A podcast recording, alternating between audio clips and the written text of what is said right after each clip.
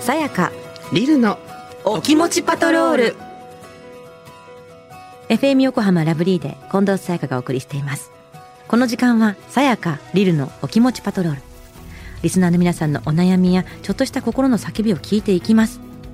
このコーナーを一緒にお届けするのはスキンケアブランドガリーヌのアンバサダードラッグクイーンのリル・グランビッチさんとガリーヌのビューティーアドバイザー小畑陽子さんですリルさん陽子さんよろしくお願いしますよろしくお願いいたします。さあ早速陽子さんリスナーから来たメッセージ紹介してくださいはい。まずはラジオネームディカプリオさん。最近ご近所でのゴミ捨て場についてもやもやしたことです。今年の3月に家の横に新しく家が建ち、新しく家族が引っ越してきました。うん引っ越しをしてきた横の家族は、私たちの家から近いので、ここの区画のゴミ捨て場にうちのゴミも捨てさせてほしい、とお願いに来ました。もともとこのゴミ捨て場は私たちの区画の数軒分のゴミ捨て場であり、引っ越ししてきた家族のゴミ捨て場は少し離れたところに決められているようなので、軽くお断りをしたところ、家の近くにゴミ捨て場があるのにどうして遠くまで行かないといけないんですかと少し強めに言ってきたのです。やだ。区画の全員で話し合わないと、すみません、わかりません、と、その場はやり過ごしたのですが、後日、私たちが住む区画の全県に嫌味と捉えられてもおかしくない内容の手紙を投函してきました。怖っ手紙を読んだ瞬間から、今後関わることはやめよう、ということで、区画の全員で話し合い解決したのですが、なぜ後から引っ越してきた人に文句を言われないといけないのか、決められたことを言ってなぜに文句を言われないといけないのか、未だにもやもやしすぎてたまりません。ということですが、リルさん、さやかさんいかがですうか、ーん、怖い怖い怖い。 すごいあのさこのさ家の近くにゴミ捨て場があるのにどうして遠くまで行かないといけないんですかって区役所に行ってそう なの。行政さんに。知らんって感じうん、ですよね、知らん。私は知らん。ねえなんでわしに言ったっていう質問ですよねなんかねデカプリオさんに。すごいねこれは区画分け問題なねえ。でもどっかで区切んなきゃいけないから決まってるルールがあるんでしょこれ、うんうん何事にも決められたルールが。そうだよねだって学校の区画だってこっちの学校の方が近いだけど、うん学区はこっちだしみたいな感じで、そううん遠く通ってる子たちだって世の中にいっぱいいるわけだから、うんうんそれはゴミ置き場に関してはうね、ん戻してあげる家にええ 持ってって。いやなんかでもこの手紙までね必要よねすごい。そ手紙まで。うその投函してくるっていうのうがん怖いな全県にですよ。 ねすごいねよっぽどゴミ置き場が遠くて嫌なのかな、ゴミ置き場だけの問題じゃないよね多 分ねこのレベルまで行くとゴミじゃないよねそうこのこのお隣さんの人の問題だよねの問題ねよね。これしかもこ本当怖いしななんだろう弁護士とかそういうレベルじゃないっていう、になりますよね。なんかうんそんな嫌味と捉えてもおかしくない内容。いやまあ関わるのやめようってなるのはねもうそれが一番かなと思うんですけどそうだよねもしまた何か言われたら行政さんの方にちょっとご相談してみたらどうですかっていううんあのあなたの家から一番近いところでもしかしたら入れてくれるかもしれそうなそいうか行ら政さんの方で組んでくれるかもしれないからうんあの多分だけどそのゴミ捨て場のさ、うん箱があるじゃん、はい、あれの入る量だよね量だと思うのよ量量量だよねでもう一個つけてみたいな話をしてくれればいいかもしれないし、まあ、それわかんないけど、うんそれはそちらでお願いしますだしこの方自身がモヤモヤする必要はない、もうない全ですねくないから、うん、何も悪くないもん、そうちゃんと心を強く持って、うん本当にお気を確かにっていやう早いわごめんなさいごめんなさい 終わってない終わってないフライングごめんなさいほっといて言言うのかなと思ってごめんなさい私たちに今ね目線くれたから ね一緒にまだ終わってないからわっちゃいそう一通いつ 目行くよみたいな顔してるごめんなさいごめんなさい。で、サボりました。本当当にでも悪くないので、うんうん本当にあの、そんな気をもまないでください。ねうん、しかるべきところに次来たら言ってねっていうう。んうんもう心配しないそこはもう本当に気にしないでそんな傷つけられたことは気にしないで、うん。ね。うん、うん。じゃあ続いてははい。ラジオネームゆうきさん。お気持ちパトロールで相談したいです。はい。ちょうど最近あったことです。学生時代の女友達5人のグループがあり、当時のそれなりの思い出もあるものの、もう5年以上会っていないようなメンバーもいたり、最近は疎遠です。年に1回ぐらい子供が生まれたなどのやりとりがあるくらい。ある日の朝、メンバーの一人がグループ LINE を送ってきました。あまり良くないことだけど言っていいですかと一文。みんな、いいよ、何でもどうぞ、と返したものの、全員の回答が出揃うのを待っている様子。最後のメンバーが、何でも聞くよ、と返したのが夕方。先に返信したメンバーは一日中気になっていました。回答が出揃ったところで、実は離婚したんだ、と、でも頑張っています、などと書いてあり、詳しいことは何も書いておらず、最後、返信不要です、と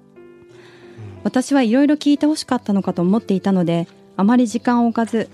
返信不要なんて言わずいろいろ教えてどんな状況なのでも気が進まなければスルーしてねと返しましたそうしたら状況ってなんだなんで知りたいんだと返ってきました私の記憶の中の彼女はいつも温厚で感情的になっているのを見たことがありませんなので、なんだか恐ろしくなって、すぐ、ごめんね、もう何も聞きません、と返し、それっきりです。その後から他のメンバーも考え抜いた返信をしていましたが、彼女は何がしたかったのか、何が正解だったのか、私にできることは何かあるのだろうか、と、ずっともやもやしています。私はどのタイミングでどう返せばよかったのでしょうか。ということですが、リルさん、さやかさん、いかがですか。うん。あーまあ心が今まだ穏やかじゃない人なんだろうねね ね、いろい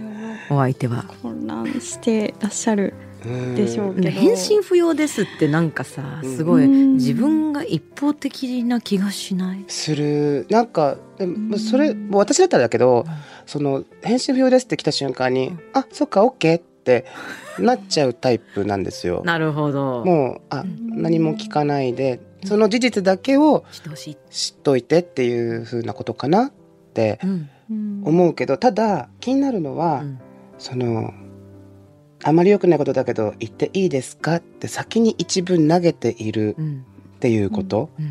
や別にさそれなくてよかったよねってあーだってみんなのメンバーがちゃんと「いいよいいよ OK だよ」って言うまで待ってたわけだもん待ってただから「じゃーんちゃん」だよね そ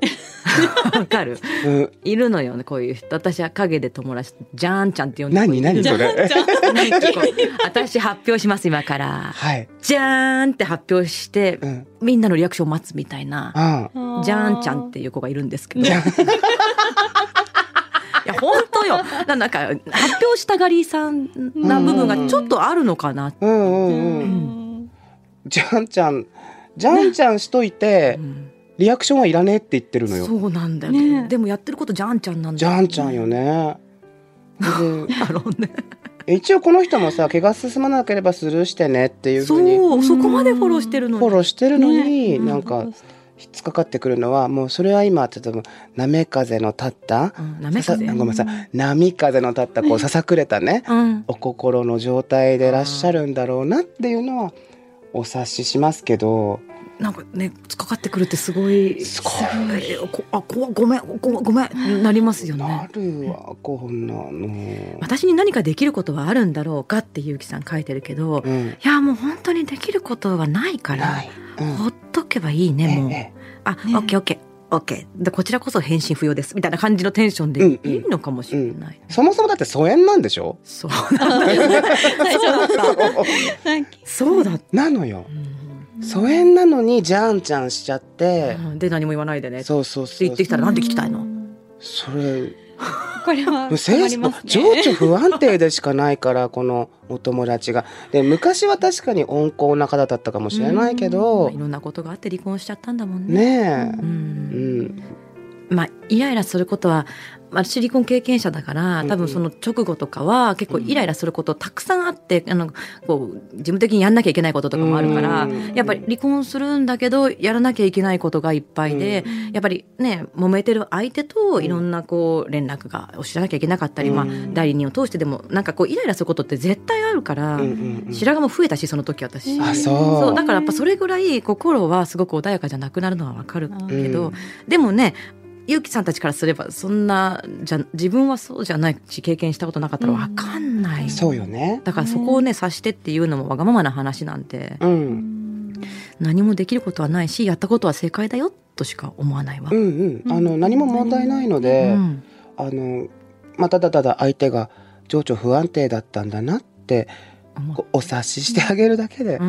んほっといてもうそもそも疎遠なんだからそうそのまま疎遠でいいんじゃないってこ疎と遠でいいんじゃない で、まあ、叱るべき時が来たらみんなで集まる。ねね連絡がううんんで会おうよって言ってきたら、まあみんなそのそれでみんながその気になれば会えばいいっていううんねとこなのかな。なだと思うなこ怖 いなこんななんかね怖い女子って本当怖いよね。触ったら爆発するみたい な、ううん。なんねしかもすっごい久しぶりに会ったものがね。ん、でもじゃんちゃん私も使おそうなのよ。う、うんみんな思い当たるみんな私のこと見た。オッケー。じゃじゃーーんんってやるのよ。 注目があるだから先生がさみんなが静かになるのに1分35秒待ちましたみたいなのあるじゃないです かそういう状況みたいなことだと思うんえですよ。その発表はどういう発表をされるのでその時は実は共通の友達と付き合ってたんですみたいな。でああおめでとうそれはみんななんだろう予想外のこといやもううっすら気づいてるというか超に酔わせてたから「あオッケーですおめでとうございます」みたいな感じだったんだけどじゃんちゃんだよ。 それじゃんちゃんはお一人なのあの相手も知ってるんで、うんジャンカップルなんですけどジャンカそうジャン君とジャンちゃんなんジだャンくんととジャンちゃんなんだ気が合ってるすごいすごいジャンし合うのかなおお互いにも 楽しそうなカップルだな。ねえお幸せに ね。さあ本当にね今日のお気持ちいかがでしたかちょっと怖いお話なだったなと思うんですけども、ねちょっと今日はなんかちょっとしたホラーみたいな話になりそうだ、ようこさんもねちょっと読みながらどんどんね、悲しい気持ちになったんじゃないですか、うねんね本当ディカプリオさんもゆうきさんもね気持ちをあの悩まずにね、何も間違ってないですもんねそうそうそう 悪くないですしね本当にね 巻き込まれてしまったっていう、うねんそうだよなのねでまあこんな感じでねリルさんやねようこさん私に聞いてほしい話があるという方はラブリー at fm 横浜 .jp までメッセージを送ってくださいたくさんのご参加お待ちしていますでは皆さん来週もお楽しみにせーのお気を確かに